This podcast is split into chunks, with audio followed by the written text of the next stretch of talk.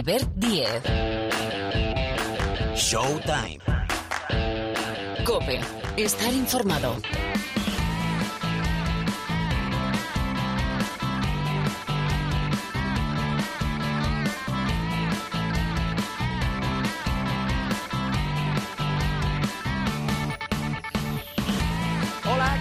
¿Cómo estáis? Bienvenidos, bienvenidas una semana más aquí al Rincón del Baloncesto de la cadena Cope. Sí, efectivamente, ya suena. Aquí arrancamos un nuevo capítulo. Nos vamos metiendo poco a poco en este 2021 en Showtime. Bueno, enseguida preguntamos por un campeón de la NBA que aterriza en España. JJ Barea, que es cierto que tiene pasado español, es decir, que tiene familia española, pero es un fichaje muy extraño. Bueno, enseguida preguntamos, ficha por el Movistar Estudiantes, es fichajazo por el nombre, ¿verdad? Pero nos interesa sobre todo el cómo. Y también enseguida repasaremos cómo está la Liga Endesa, cuando, bueno, queda menos de un mes para la Copa del Rey, para la Copa del Rey de Madrid, en el Wizzing Center, del 11 al 14 de febrero. Tocamos madera, siempre que la pandemia lo permita, que de momento lo está permitiendo. Un día tenemos que hacer una estadística de los partidos aplazados en las diversas competiciones. Y en general, en general, la pandemia no está, bueno, ni puede con nosotros, ni puede con el mundo del deporte. Y también, enseguida, poco a poco, ¿eh? vamos completando bloques, estaremos en Girona para hablar con Paola Ferrari. Es jugadora del Spar Uni Girona, equipo que ha conseguido una clasificación histórica para los cuartos de final de la Euroliga, donde además se va a enfrentar bueno, Paula Ferrari juega en el Unigirona y se va a enfrentar al Perfumerías Avenida, que es uno de sus ex equipos, con lo cual vamos a tener semifinalista español en la máxima competición continental. Espectacular nuestro deporte femenino. Y ya en la segunda parte del programa, tertulia NBA, porque ha debutado el Big Three de Brooklyn, es decir, Harden, Durán e Irving. Han arrancado con mal pie. Parece que han enderezado el rumbo contra Miami, pero entendemos que tiene que cocerse un poquito más ese proyecto. Y vamos a hacer hoy un uno por uno de los españoles que tenemos en la NBA. Hemos dejado que entrase un poquito la temporada y hoy con Rubén Parra un uno por uno. No falta el profe, Miguel Ángel Paniagua, ni Pilar Casado. En la parte final el supermanager. Bueno, muchas historias. Showtime, el sonido, sonido cope, sonido Showtime, a cargo de Martínez. Jorge Martínez, aquí al micrófono el saludo de Albert Díez.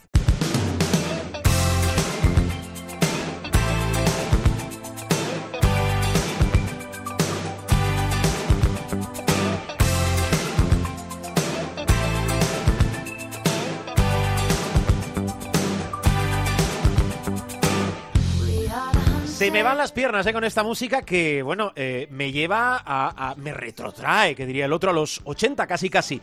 ¿Tú bailas o no bailas, Pilar, o cuando toca? Buenas, hola, Casado, ¿cómo estás? Ya de la jaseosa ni hablamos, ¿no? nada, nada, déjalo, déjalo, déjalo. Pilar, ¿qué tal? Pues muy bien, ¿y vos? Bueno, pues no tan bien como tú, como os digo a todos, o a casi todos. Oye, ahora voy con el resumen, eh, la situación del tema, es decir, del ACB, de la Liga Andesa, pero es que hay una cosa que me trae loco, y es, es, el fichaje... De JJ Barea. Totalmente, por Movistar Estudiantes. Oye, que, eh, claro, de inicio es un fichajazo, por nombre, pero lo que creo que interesa es saber el, el por qué y el cómo. A ver, es muy sencillo. JJ Barea estaba en Puerto Rico o está en Puerto Rico eh, entrenando. JJ Barea tiene que venir esta semana a Madrid. Eh, no sé si va a llegar para la jornada del fin de semana. Lo lógico es que sí. Pero vamos a ver eh, en qué momento, como digo yo, aterriza en la capital. Como te decía, JJ Barea le renueva Dallas Mavericks un mes después, corta su contrato y estaba en Puerto Rico. Y JJ Barea eh, lo que no quiere es eh, cerrar la opción por completo a jugar esta temporada en la NBA. Así que hay que mantenerse jugando. La Liga Española, la ACB, siempre le ha parecido muy atractiva y como aquel que dice, se junta el hambre con las ganas de comer. Eh, estudiantes no iba por un base en el mercado, no era esa la idea. Pero claro, si se te pone un caramelito de este tipo para 20 partidos, porque Estudiantes tiene todavía 20 partidos, porque tiene cuatro aplazados ya, eh, que se dice pronto y porque tiene un mes de recta final de febrero, eh, quiero decir, recta final de enero, febrero, más la mitad de marzo, hasta que empiece a recuperar todos estos partidos, si es que no aplaza ninguno más pues eh, se hace muy interesante. 20 partidos, creo, eso lo tengo que confirmar, que tiene una, un buyout. Es decir, eh, imagínate que le llega la oferta de la NBA a la altura del partido 15 creo que Gege Barea podría volver. Pero en cualquier caso, básicamente es el deseo del jugador de tener todavía eh, la opción de jugar en la NBA esta temporada. Entonces, bueno, pues hay que mantenerse. Bueno, pues y luego, claro, eh, hay que buscar o había que buscar un equipo que no tenga las fichas de extracomunitario ocupadas. ¿Y quién no tiene ficha de extracomunitario ocupada? Tiene una estudiantes. Sí, sí, es un encaje de piezas, pero insisto, por nombre, además tiene pasado también leonés, es decir, español, con lo cual, bueno, no sé si todo suma o todo ayuda, eh, pero es uno de los grandes nombres que van a aterrizar esta temporada en la Liga Endesa. Liga Endesa que después de la jornada 21, ¿cómo está Pilar?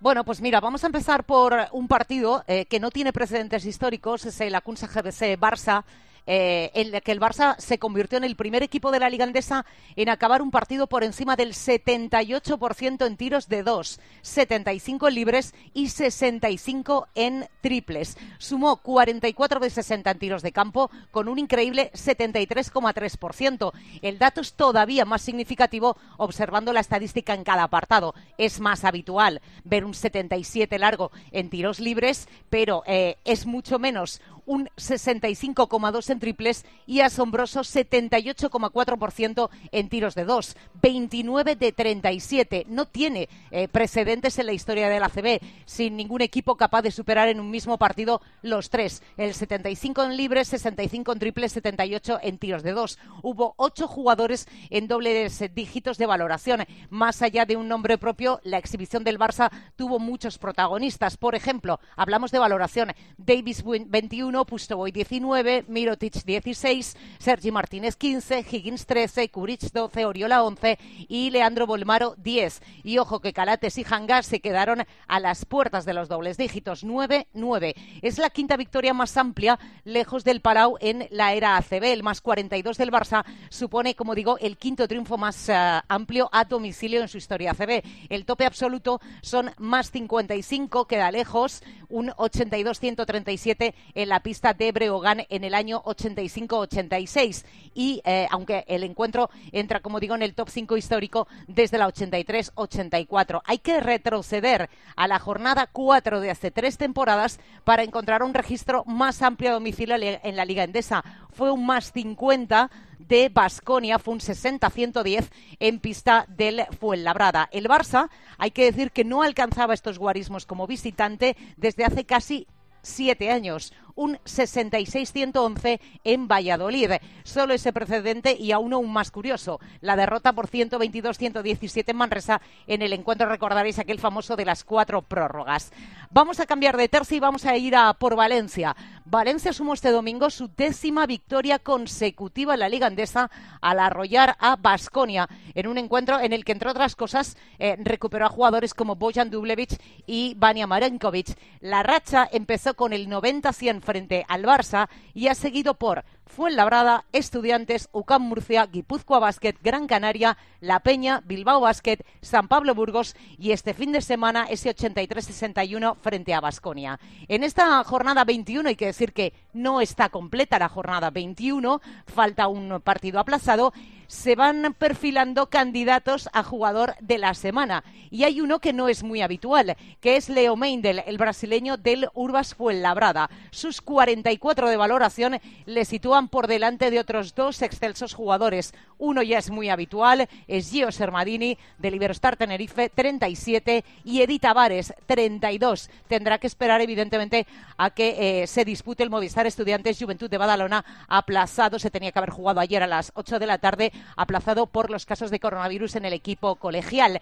Pero sí podemos adelantar que eh, en este caso, la actuación de Meindel frente al Herbalife Gran Canaria sí que le hace perfilarse como principal candidato. Bayeteó todas las marcas personales, en el que es ya su mejor partido en la Liga Andesa tras lograr 44 de valoración. Acabó el choque Meindel con 28 puntos en su estadística después de convertir 7 de 8 en tiros de 2, 2 de 5 en triples y un inmaculado 8 de 8 en tiros libres. Capturó 11 rebotes como en anotación, que es la cifra, su nueva mejor marca. También fue el mejor partido de, de Meindel en otras facetas del juego, como rebotes, asistencias y recuperaciones. Y decía, eh, dos clásicos en este apartado. Uno es eh, Gio Sermadini, brilló en la victoria del Iberostar Tenerife frente al Baxi Manresa. El pívot aurinegro acabó con 37 de valoración después de convertirse en el máximo anotador del partido con 29 puntos, haciendo un 10 de 14 en canastas de 2 y 9 de 9 desde la línea de personal. Y el tercero en el podio de momento de destacados es Edi Tavares. Volvió a ser fundamental en la victoria del Real Madrid frente al Morabanca Andorra. Lo más curioso, es llamativo, es el triple que anotó Edi Tavares. Bueno, no es la primera vez que lo ha intentado, ¿eh? todo hay que decirlo. Si te vas al histórico de estadísticas, te vas a encontrar que eh, en su primera temporada en España hablamos de la 12-3 en el Gran Canaria. No lo intentó, en la 13-14 hay un 0 de 2. En la 14-15 no lo intentó nunca. Y desde que aterrizó en el Real Madrid, 0 de 2 en la 17-18, 0 de 1 en la 18-19, no lo intentó la pasada temporada y en la 2021 tiene un 1 de 2. Además, hay que decir que anotó 16 puntos con 6 de 7 en tiros de 2, 1 de 1 desde más allá de la línea de 6,75 y 1 de 1 en tiros libres. Esa es la actuación de Edi Tavares. No me puedo dejar rápidamente tres nombres. Uno, Jonathan Barreiro, el alero del Casa de Monzaragoza, completó un gran partido frente al Retabet Bilbao Basket, hizo 22 más 8, 26 de valoración. Feldé en el base del Cosur Betis eh, fundamental en la victoria del Betis ante Unicaja en el derby andaluz, 24 puntos. Y Marceliño Huertas, que con sus 10 asistencias de este fin de semana se convierte en el quinto asistente en la historia del Iberostar Tenerife. Supera a una leyenda como es Carmelo Cabrera. Eh, Carmelo Cabrera repartió 316, 310 asistencias, Marceliño tiene 315 y eso que solo ha jugado 44 encuentros. Y quiero cerrar este resumen con eh, una noticia que me parece que nos debe de servir eh, para reflexionar a todos, que es eh, la noticia de que Gal Mekel, el israelí de Unicaja, eh, sufre un tromboembolismo pulmonar derivado del COVID-19. Eso le va a requerir más o menos tres meses de baja porque evidentemente, bueno, pues no puede realizar esfuerzos físicos de la intensidad que requiere el baloncesto profesional. Imaginaos si esto le ocurre a un deportista de élite, de alto nivel, como es Gal Mekel, ¿qué nos podría pasar a nosotros? Para que la gente no se tome esto en broma. Desde aquí, por cierto, desearle una prontísima recuperación y que vaya todo bien. Tanto, nos sumamos eh, a ese mensaje, aquello de no, el COVID solo afecta a... No, afecta a todos, en mayor o menor medida y efectivamente lo mejor para eh, Mekel. Por cierto, próxima jornada, jornada 22 de la Liga Endesa, cuatro partidos se van al sábado, cinco se van al domingo, descansa el COSUR Real Betis. Bueno, hay un partido, aquello de la racha de Valencia, que viene comentando Pilar. Bueno, Unicaja Málaga, entre otras cosas por la racha de Valencia, Unicaja Málaga, Valencia o el Real Madrid, Herbalife Gran Canaria. Pero esto ya son otras historias. Eh, como historia es la doble jornada que tenemos también de Euroliga. Bueno, hablamos de más cosas. Pilar, cuídate, un beso muy fuerte. Feliz semana a todos.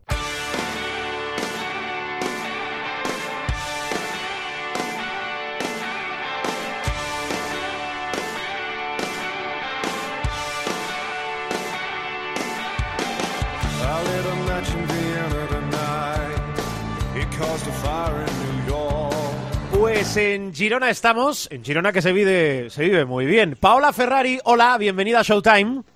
Hola, ¿qué tal? Buenos días. ¿Qué tal? Gracias por acompañarnos. ¿Cómo se vive en Girona? Girona enamora, así que se vive súper bien. Oye, te ha quedado muy bien, ¿eh? Te ha quedado muy bien ¿Ha esa, visto? esa ¿Ha rima, visto? sí, ¿Ha sí. Oye, Paula, eh, felicidades, ¿eh? Felicidades primero por una clasificación histórica y entiendo que nunca una derrota supo tan bien, ¿no? Exacto, es lo que lo que comentábamos entre todas, qué derrota más más dulce y más buena, ¿no? Eh, sí, muy contenta, la verdad que contentas por por el club y por por todo lo que hemos trabajado para para este pase, ¿no? Mm, eh, te voy preguntando, ¿ha- ¿ha sido casi o sin el casi un cara o cruz en ese último partido de la segunda burbuja de esta primera fase de la Euroliga contra el esquío italiano, eh? Sí, totalmente. Aquí tuvimos la, la, la, la suerte y el buen trabajo que sacamos esos cuatro puntitos de, de diferencia que, que, lo habíamos hablado y dicho que ha sido un resultado increíble. Sabíamos que ellas de locales allí, haciendo la burbuja allí, pues iban a ir a por todas. y bueno, hubo un momento que faltaba como un minuto y medio, estábamos seis abajo, hey tía, mm, por menos de cuatro venga, y bueno, han tenido el último tiro ellas, que si entraba eso era por cinco, así que bueno, ha salido bien para nosotras y bueno, un subidón increíble. Sí, sí, ha salido perfecto. Eh, ¿En qué ha cambiado, si es que ha cambiado este equipo en comparación al que entrenaba Eric Suris? Bueno, yo, mira, yo le tengo muchísimo respeto a Eric. Eh, el tiempo que trabajé con él aquí, la verdad que, que genial. El trato, él como entrenador, como persona, la verdad que espectacular. Eh, bueno, yo creo que cada entrenador tiene sus cosas. Con Eric hacíamos un tipo de planteamiento, con Alfred otro tipo de planteamiento. Alfred se enfoca muchísimo en la defensa, en cambios, eh, en cambios defensivos, hacemos muchas trampillas. Entonces, bueno, yo creo que ahí está la diferencia más que nada. Eh, se da una circunstancia que es que Alfred Julve no venía entrenando a jugadoras, sí a jugadores de baloncesto, es decir, entrenaba a equipos masculinos y no a equipos femeninos. No sé si es más un debate periodístico o realmente le ha costado adaptarse y vosotras habéis ayudado mucho a eso. Pregunto. Bueno, yo creo que es normal, ¿no? Yo, en el fondo, es baloncesto y el baloncesto es universal, lógicamente, pero sí que hay detalles del baloncesto masculino comparado con el femenino que son diferentes, sobre todo el físico, ¿no? Yo creo que los entrenadores que han entrenado toda la vida masculino eh, tienen una, una visión física a otro nivel. O sea, Alfred de repente, qué sé yo, cree que, o, o creía, ahora ya no, lógicamente, que con dos pasos del triple llegamos a la canasta, pero saltamos, ¿sabes? Y en femenino no puede ser eso, ¿sabes? Entonces cambian pequeños detalles, eh, pequeñas cositas diferentes y nosotras hemos intentado ayudarle que él se adapte lo mejor posible y yo creo que él ha puesto muchísimo de su parte para, para bueno, para entender el básquet femenino, para entenderle a la jugadora, que, que en el fondo, como te digo, es baloncesto, pero sí que hay una diferencia. Entiendo. Em, eh, Paula, eh, ¿cómo está cambiando, si es que, igual que te preguntaba con el cambio de entrenador, cómo está cambiando la temporada para una deportista, una deportista de primer nivel, además como, como tú, con el bagaje que tienes de muchas temporadas a tus espaldas con, con la pandemia? ¿Podéis estar mentalizadas y focalizadas en lo que es jugar y entrenar a baloncesto o realmente tenéis que estar muy estructuradas para llevar una vida muy ordenada, eh, evitar contactos y todo lo que supone esto? Sí, bueno, totalmente. Para mí, mira, que llevo 16 temporadas en España y la verdad que la vida y el día a día ha cambiado muchísimo con la pandemia. Nosotras básicamente vamos del, del, del piso al pabellón, del pabellón al piso y al supermercado y poco más, porque intentamos, como, como tú has dicho, cuidarnos, no estar en contacto con mucha gente, porque en verdad una responsabilidad. O sea, si yo me contagio, puedo contagiar a todo el equipo, contagiar a todo el equipo o a alguna jugadora es suspender partidos, se suspende partidos, eh, el otro equipo contrario tiene que, que, que, que no jugar, ¿no? Entonces es una responsabilidad individual de cada una, pero sí que ha afectado, o sea, yo he hecho muchísimo de menos las cosas que normalmente se hacen en equipo, ¿no? Las hmm. cenas de equipo, eh, ir a, a, a, quedar con, con las compañeras, hacer un brunch, a, hacer actividades, ¿no? Que normalmente sí que lo hace, o inclusive con el club, hacer cenas de club, qué sé yo. Todo este tema lógicamente ha cambiado y hace que, bueno, que lastimosamente fuera no puedas llevar la vida que, que bueno, que estábamos acostumbrados. Mm, ¿Se puede seguir aguantando este desgaste mental, sobre todo? Insisto, ¿eh? en una deportista de primer nivel. Sí, bueno, a mí, en mi caso, que soy de Paraguay, no soy extranjera, a mí me cuesta, me cuesta porque es como una soledad un poco rara, es una soledad, normalmente cuando estás lejos de casa, lejos de la familia, pues te arropas en las compañeras y aquí básicamente venimos, entrenamos, estamos juntas, pero luego el extra que te hace dar ese pasito y estar mentalmente, qué sé yo, más fuerte, hacer cosas, sí que afecta. A mí me ha costado al comienzo, era un encierro, madre mía, qué soledad, ¿no? De no, no hacer nada, nada con gente y tal, pero bueno, te acostumbras, es lo que hay, es lo que toca y ojalá que pronto pues cambie y volvamos a ser al menos los de antes, ¿no? Sí, vamos a creer que cada día, porque tiene que ser así, es un día ganado. Permíteme que vuelva a lo deportivo, porque eh, después de esa clasificación histórica del Sparun y Girona para los cuartos de la Euroliga, ahora hay duelo español, que es el, es el clásico. Perfumerías Avenida, qué casualidad que tú eres jugadora del Spar Girona, exjugadora, entre otros equipos, del Perfumerías eh, Avenida, con lo cual vamos a tener ya un semifinalista español, eso es seguro. Eh, dos precedentes esta temporada, que son dos victorias de las perfumeras, si no me equivoco, ante vosotros, en la Liga y en las semifinales de la Supercopa.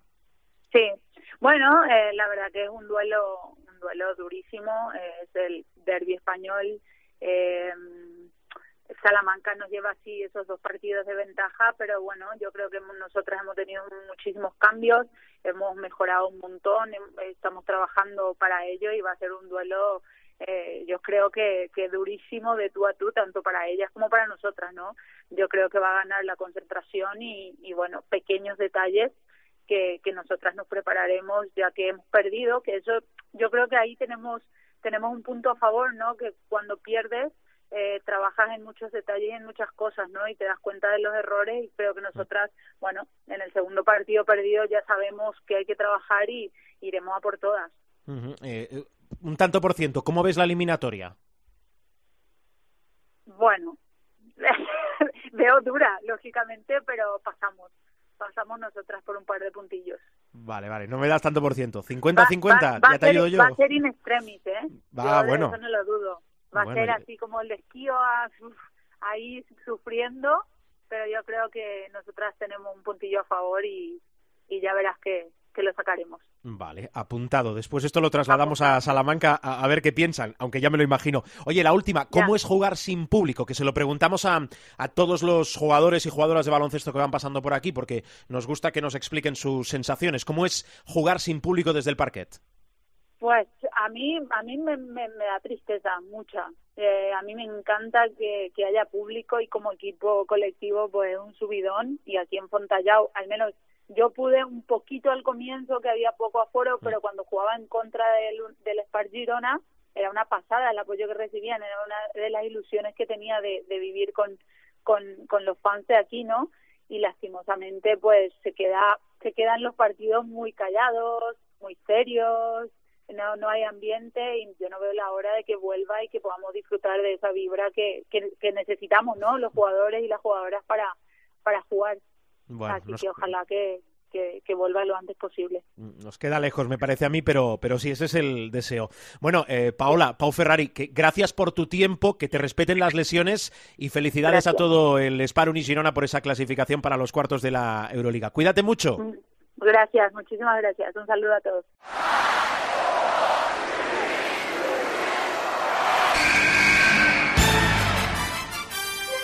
The inbound pass comes into Jordan. Here's Michael at the foul line. A shot on Elo. Good! The Bulls win! They win! They do have a timeout. Decide not to use it. Curry, way downtown. Bang! Bang! Oh, what a shot from Curry! Megasol con ganas de jugársela. They do have a timeout. Decide not to use it. Curry, way downtown. Tertulia NBA, vamos a hablar de todo, bueno, casi todo lo que pasa cruzando el charco. Saluda Miguel Ángel Paniagua, profe, hola, ¿qué tal? Muy buenas. ¿Cómo está siendo tu semana?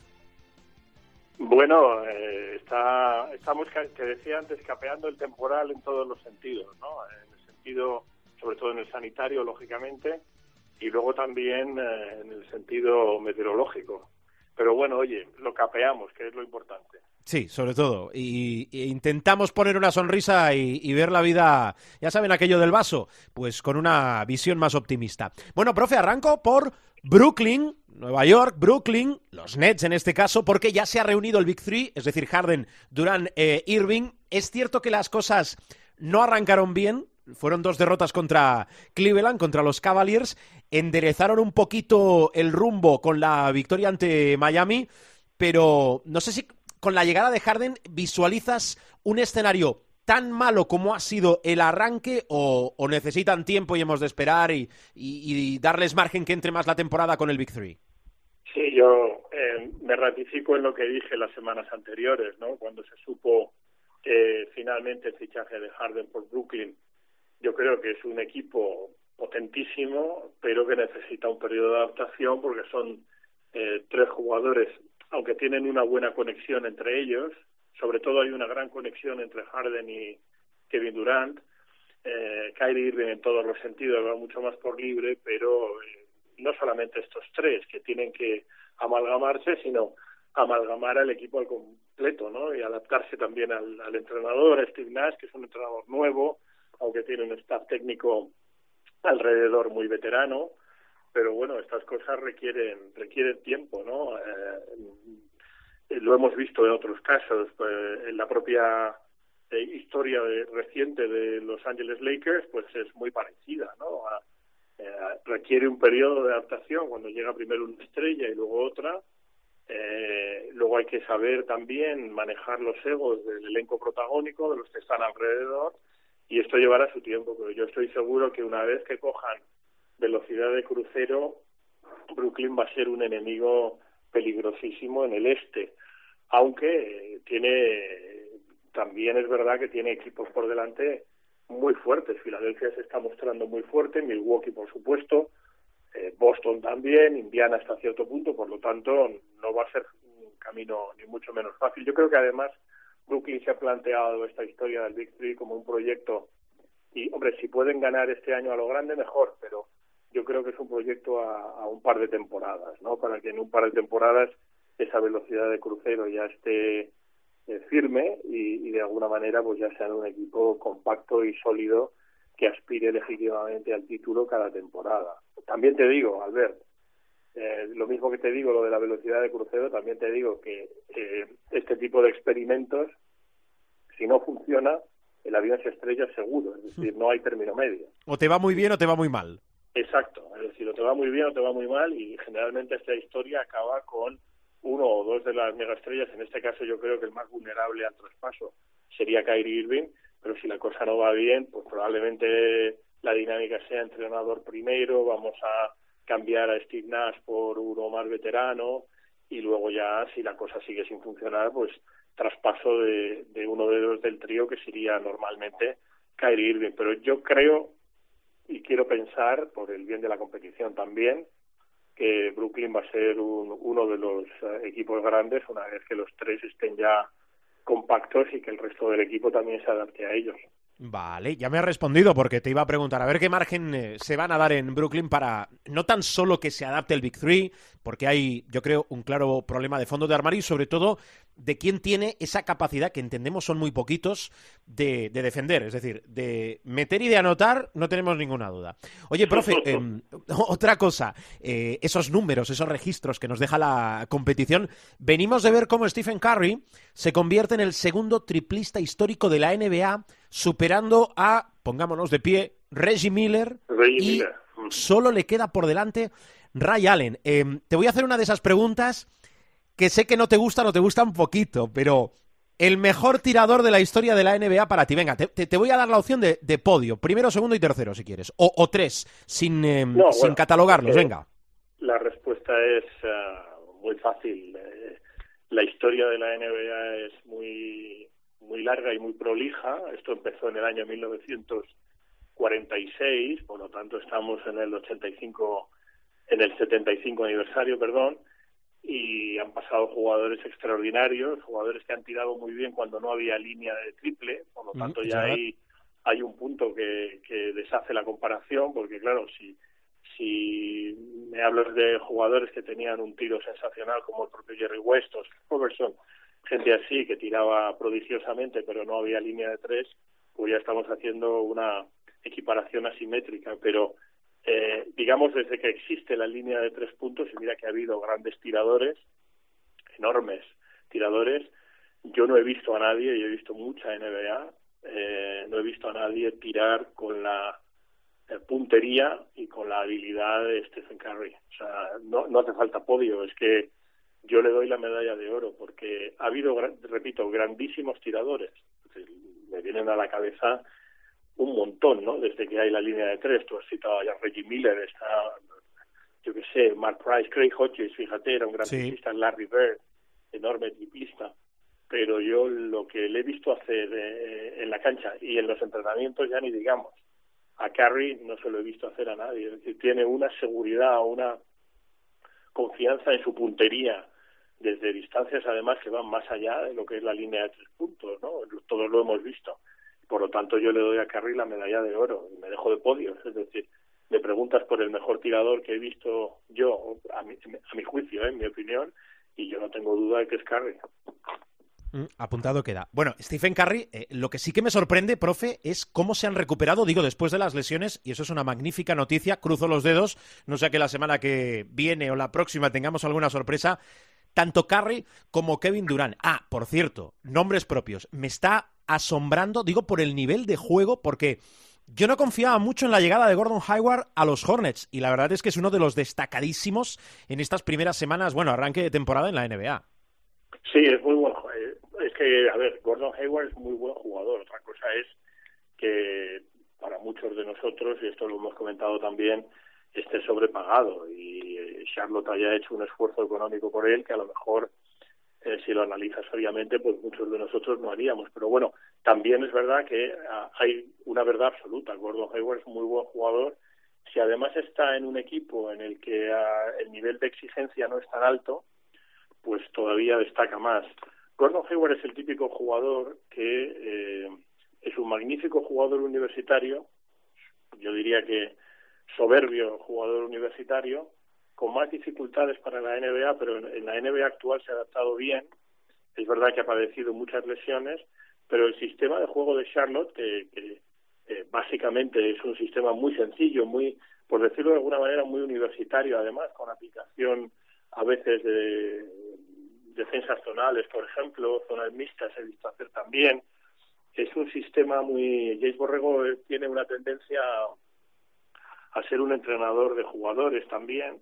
Está trabajando muy bien también con Ball, con el rookie, con el novato, a pesar de, del entorno del niño. Eh, bueno, es un equipo que, no tiene la exigencia que pueden tener a lo mejor los, ni, ni el escrutinio de la prensa que pueden tener los Boston Celtics y ahí se encuentra se encuentra más cómodo. Por lo tanto, es un buen jugador, muy buen jugador, y por lo tanto en un equipo como Charlotte eh, siempre va a destacar. El problema de Gordon Hayward es eso que definen los estadounidenses como injury prone, ¿no? Tendente a lesionarse cuando tienes esa etiqueta es que eres un jugador frágil y aquí sí que hablamos de que Gordon Hayward puede hacerlo muy bien siempre que no tenga infortunios, pero es que casi siempre tiene infortunios. Claro, y después podemos hablar de la guerra de uno contra el resto. Aquí destacamos la acción, es decir, la actuación individual por, uno, lo que supuso la cuantía del fichaje, después el volver después de lesión y sobre todo, tres, lo que comentábamos, este arranque de temporada. Yo creo que el equipo del momento, por aquello de... Son tus Clippers, ¿no? Creo que llevan, no sé si siete victorias seguidas, están a un muy buen nivel. ¿eh? Siete seguidas. Bueno, también Utah, ¿eh? lleva ocho Sí, cierto, es verdad no hay que perderlos de vista porque están haciendo un campañón, no siendo un equipo que se esperaba que estuviera, o sea, todos le habíamos y le, le dimos en el inicio de campaña como un equipo claro de playoff, pero no pensábamos que iba a estar ahí a día de hoy eh, con las mismas derrotas, por ejemplo, que, que los dos equipos angelinos, ¿no? Pero bueno, los Clippers muy bien, eh, ya lo pronosticábamos también, ¿no? Yo creo que puede ser un ejercicio entre Lakers y Clippers para resolver el, el oeste eh, Utah es muy sorprendente porque lleva esas ocho victorias que hemos hablado, incluso una más que Clippers, pero Clippers este tiene muy buenos jugadores. Hay un entrenador que no se mete mucho en política. Eh, quiero decir con esto que todos conocemos a Tai Lu, ¿no? Es un entrenador que deja hacer, es un entrenador de lo que llaman allí de jugadores. Por lo tanto, los jugadores están muy cómodos y muy bien eh, la segunda unidad está respondiendo bien y en general cuando el partido no se complica mucho y eh, el otro entrenador no te pone muchas trampas tácticas, pues casi siempre los Clippers van a sacar el partido. Bueno, ¿me dejo algo, profe? Pues mira, que la posibilidad de meter público en las canchas ah. mm, cada vez es más seria. Eh, yo no tengo muy claro que la NBA acierte con esto. Yo no quiero tampoco trasladar mi conocida hipocondria a mis comentarios sobre la NBA, pero yo creo que el COVID está, el coronavirus está mucho más rampante de lo que parece, pero bueno, también es verdad que los equipos quieren tener un poco el calor de los aficionados y hablando de calor, pues nadie mejor que los Miami Heat, que están proponiendo ya seriamente a la NBA el meter público, obviamente en unos porcentajes muy, muy reducidos, pero aquí la noticia es muy curiosa porque para ello una de las armas que van a emplear de cara al cribado de, espectadores, por así decirlo, de los poquitos que puedan ir a, al American Airlines Arena, es que van a usar perros. Y yo que soy muy perruno, perruno en el sentido de que me adoro los perros, eh, me encanta porque me contaba mi hijo médico una vez que ya hay experimentos, bueno, ya lleva tiempo, ¿no? Que hay perros que detectan ah, mediante la orina o eh, sustancias de, del enfermo pueden detectar cáncer y ahora han entrenado también perros para detectar a gente que pueda tener COVID. Y Miami está planteando a la NBA meter público y además usar eh, perros eh, entrenados específicamente para detectar eh, fans que puedan ser susceptibles o que tengan de manera más o menos aguda la COVID-19, ¿no? La enfermedad COVID-19.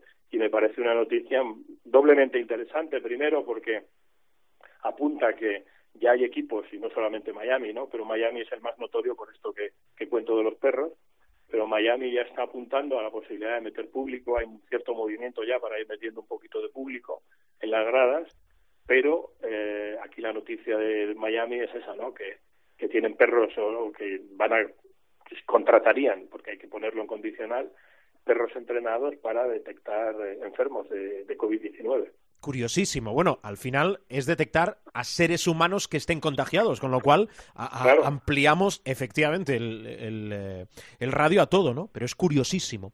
Bueno, pues No, nada. ya te digo, mi hijo, mi hijo médico en Sí. temas de oncología, no todos, ¿no? Pero hay determinados cánceres eh, que los perros detectan con cierta facilidad olfateando, eh, por ejemplo, la, la, la muestra de orina de un enfermo, ¿no?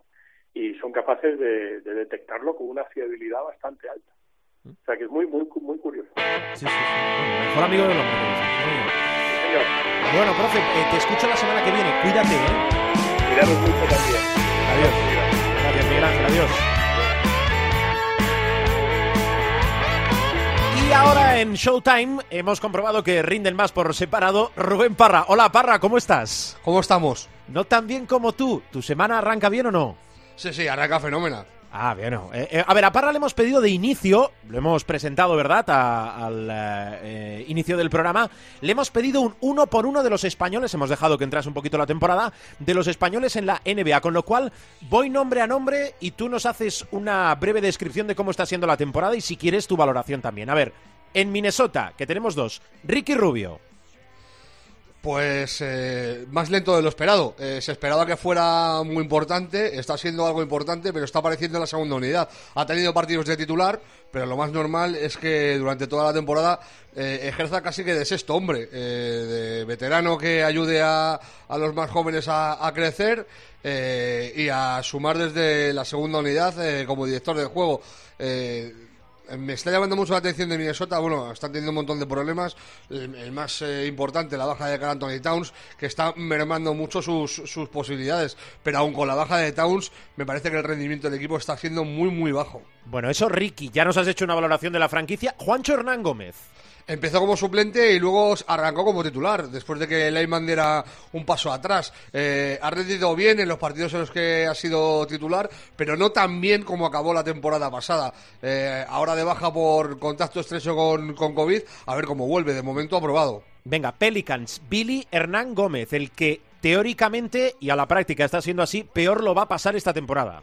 Lo dijimos y lo diremos. Eh, va a estar agitando la toalla hasta que se le disloque el hombro. O sea, eh, juega poquísimo. eh, era lógico. Ya, tanto el profe como yo lo, lo reiteramos eh, cuando se conoció su fichaje por los Pelicans. Se ha ido posiblemente a uno de los peores equipos para jugar siendo pivot. Yo solo se me ocurre un sitio peor que sería Cleveland con lo que tiene Cleveland ahora, con Drummond y con, y con Jared Allen. Pero si quitas Cleveland, no se me ocurre un equipo que tenga dos pivots más claramente eh, dominantes para jugar por delante de él que, que los Pelicans. Está jugando solo minutos de la basura cuando su equipo ya va perdiendo por, por 20 y, y va a tener muy poca, muy poca incidencia en la temporada. Bueno, excepto haber estado en Cleveland para vencer dos veces a Brooklyn. Pero bueno, eh, se está madurando el Big Three y lo hemos comentado ahora. Venga, eh, dos que, que están bien o muy bien. Mar Gasol en Los Ángeles, en tus Lakers. Eh, titular indiscutible, director de juego desde el poste, eh, adorado por LeBron James porque le libera mucho el movimiento de juego, e idolatrado por Anthony Davis que está diciendo que aprende mucho de él. Eh, está tirando poco, y eh, también lo dijimos al inicio de temporada, es que es lógico, en un equipo con LeBron James, con Anthony Davis, eh, con Herreder, con Harrell y con Kentarius Cadwell Pope, que yo le maté el en las finales porque falló mucho en porcentaje de triples, pero está haciendo un arranque de temporada brutal.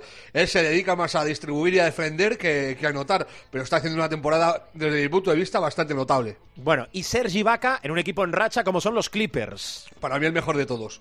Por rendimiento, eh, el mejor de todos. Titular indiscutible en el líder del oeste junto a los Lakers. Eh, los Lakers lo tapan todo. Es, es LeBron, es Anthony Davis, son los Lakers, eh, son los vigentes campeones, pero ojito con los Clippers, que llevan siete victorias seguidas, están ahí en todo lo alto junto a sus vecinos angelinos y, y Kawhi está a un nivel que si no se tuerce, este año a lo mejor sí que es el de los Clippers. Bueno, y me decía Parra, oye, que hay que hablar del MVP, que queda lejos, pero ojo que le está tomando un color y está oliendo a europeo y más que nada balcánico ese MVP. A ver si es verdad o no, Parra. La verdad es que eh, en este inicio de temporada, para mí, eh, hay dos claros dominadores. Eh, sí, puedes pensar en LeBron, en Anteto y lo que te dé la gana. Incluso la irrupción de Kevin Durant y de Curry después de sus lesiones. Pero Doncic y Jokic son los que parten las peras. O sea, son los que reparten aquí las castañas, el bacalao, parten todo lo que, lo que haya que partir. A mí el nivel del serbio de Jokic me parece estratosférico. Yo no pensé nunca que pudiera eh, aparecer un pivot eh, para colocarse al lado de Sabonis e incluso, eh, quién sabe, superarle con el tiempo. Y, es que de Sabonis tenemos siempre la historia esta de y si no se hubiera lesionado, pues si no se hubiera lesionado para mí, yo lo he dicho un montón de veces, seguramente estaría con Karim Abdul-Jabbar como los dos mejores pivots de la historia. Para mí. Eh, Doncic es tan bueno que está peleando por eso también. O sea, anota con unos porcentajes que son brutales, está por encima de- del 55% en el, en el tiro, eh, rebotea como siempre, dirige brutal y este año encima está robando eh, como si fuera un estafador profesional. O sea, eh, ha tenido un partido incluso con siete robos de balón. Eh, eh, si, si Jamal Murray estuviera a un nivel semi cercano a cómo estuvo en playoff, eh, los Nuggets estarían mucho más arriba de donde están, porque el nivel de, de Jokic es la pera. Y luego eh, Doncic, que empezó los dos partidos estos, cuando hablábamos de que se estaba un poco pasado de peso, que él mismo reconoció que eh, pronto se pondría en forma, joder, vaya si se ha puesto forma, está, está un fire, eh, batiendo récords, que si triple doble por aquí, triple doble, doble por allá. Lo del otro día con San Antonio, eh, lo comentamos en tiempo de juego, fue una pasada, o sea, San Antonio contra San Antonio. Dallas mete 37 puntos en el primer cuarto y 33 salen de las manos de Doncic. O sea, 19 los anota él y, y el resto los- asiste. O sea, 14 los asiste. Es, es una auténtica bar- barbaridad eh, el juego del, del esloveno. Que por cierto, yo siempre que hay un campeonato internacional hago el juego de qué sería Yugoslavia. Sí, Yo a, buena. yo a Yugoslavia la, la tengo mega idolatrada, más incluso por encima de, de la URSS.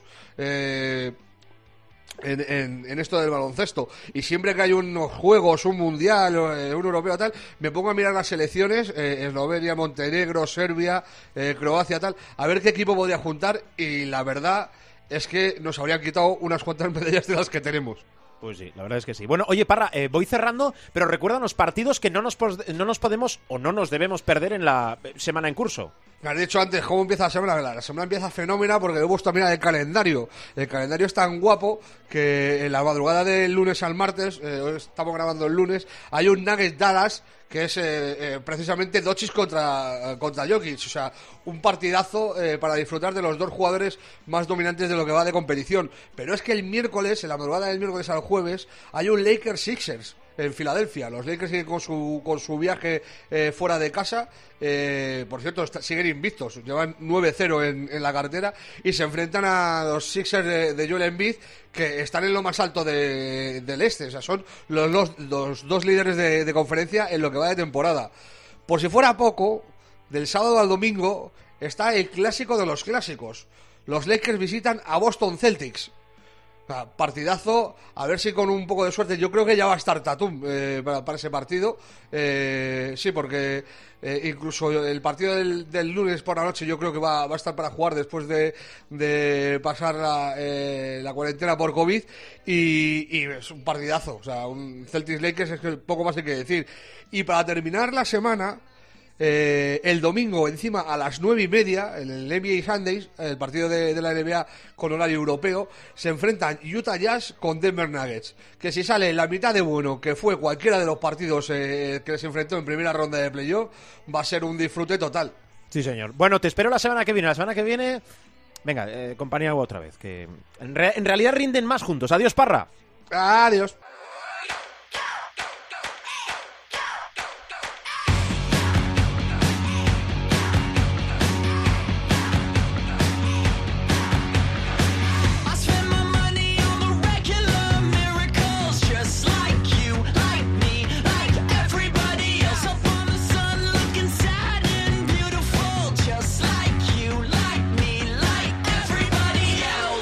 Y aquí llega el Supermanager. Hola, Gil. José Luis, ¿cómo estás? ¿Qué tal? Muy buenas. ¿Cómo ha ido la jornada? ¿Cómo te ha ido? ¿Cómo nos ha ido?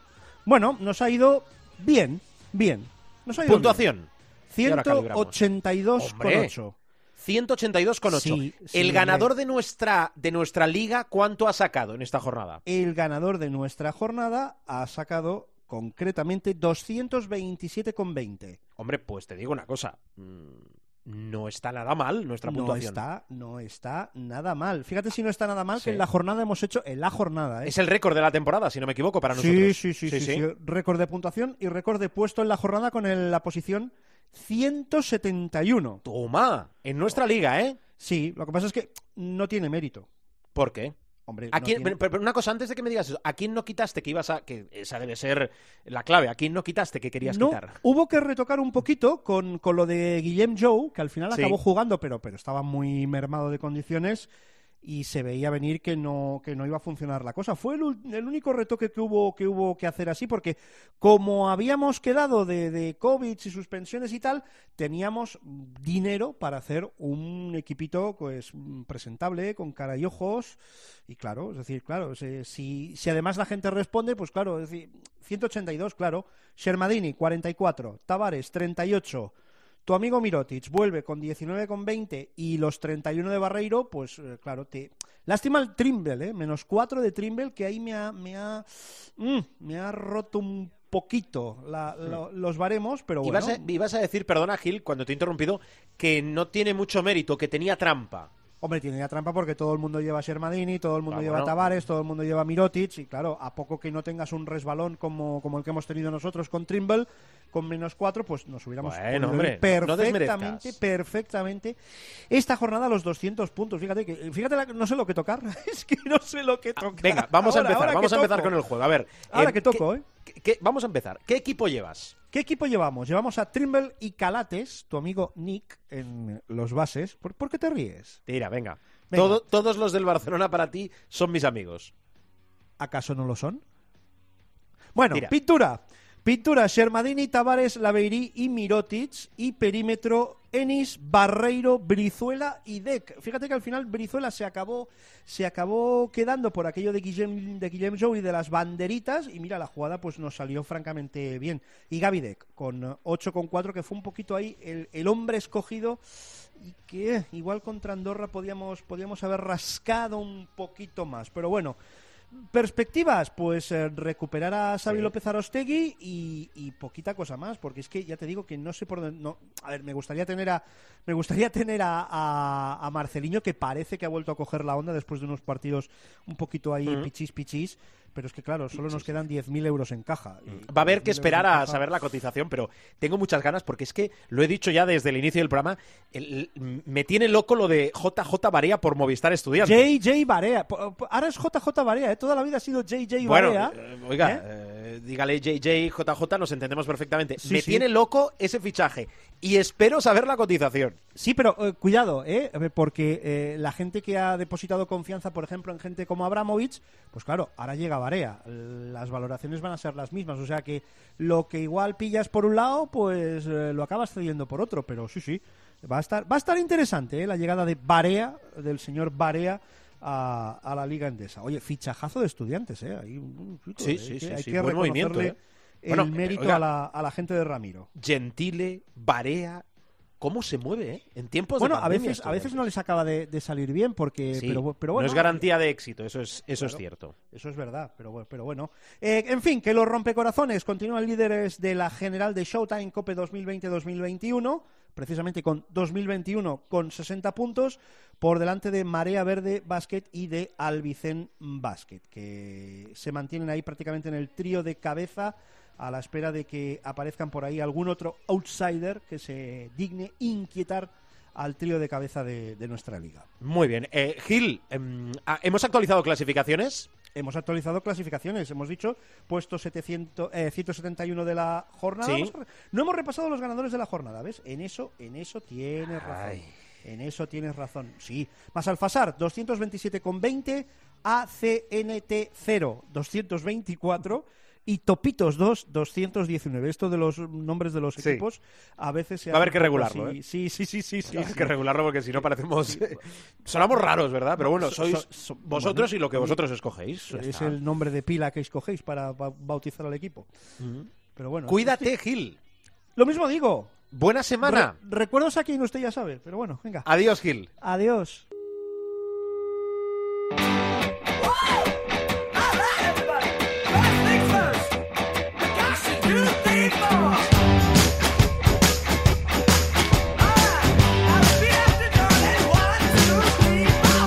Nos vamos, bajamos la persiana del capítulo de esta semana. Recordad www.cope.es, nuestra web donde podéis encontrar todos los programas, todos los capítulos de Showtime, aunque también los podéis descargar, descargar y escuchar cuando y donde quieras a través, por ejemplo, de iTunes o de iVoox. Y para interactuar, arroba Cope Showtime, nuestro nickname en Twitter y nuestro muro en Facebook, facebook.com barra Showtime Cope. Aquí lo dejamos la semana que viene. Habitualmente salimos en martes, ¿eh? pero estad atentos. La semana que viene más. Cuidaros mucho, mucha salud y feliz semana de baloncesto. Adiós.